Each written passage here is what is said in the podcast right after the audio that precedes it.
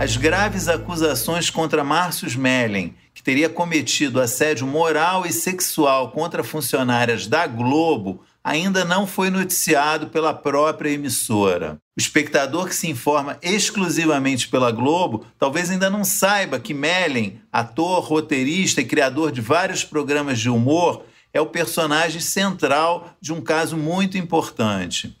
Merlin trabalhou na Globo por 17 anos, sendo que no último ano e meio foi executivo da emissora, coordenando a área de humor. Essa situação já dura um ano mais ou menos e nunca foi noticiada pela Globo.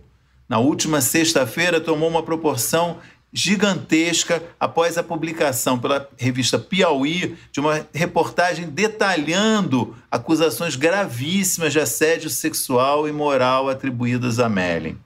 A revista descreve mais de uma situação de violência que ele teria cometido contra Dani Calabresa e relata também episódios de assédio que outras duas atrizes teriam sofrido. A revista afirma que conversou com duas vítimas de assédio sexual, sete vítimas de assédio moral e três vítimas dos dois tipos de assédio, sexual e moral. Ou seja, 12 vítimas, sendo pelo menos cinco de assédio sexual.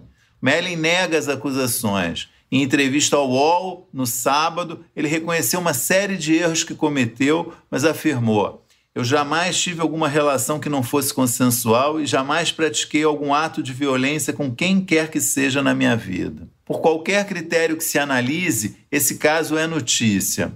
Por isso é estranho que a Globo não tenha falado nada a respeito no Fantástico nesse último domingo, por exemplo. As acusações ao ator José Maier em 2017, que levaram ao seu afastamento do trabalho, foram tema de uma reportagem de cinco minutos do Jornal Nacional na época, incluindo um pedido de desculpas à vítima, a figurinista Suzlen Tonani. O caso Mellen foi assunto de outras emissoras nesse final de semana. Entre várias, CNN e Record, por exemplo, trataram do assunto de forma jornalística, sem sensacionalismo, descrevendo a situação, expondo, tornando público o que está sendo discutido e falado nesse momento.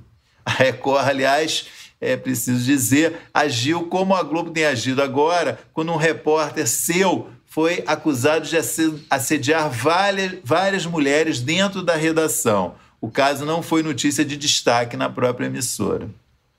Ainda que seja constrangedor para a Globo, a emissora precisa enfrentar o caso Mellin publicamente.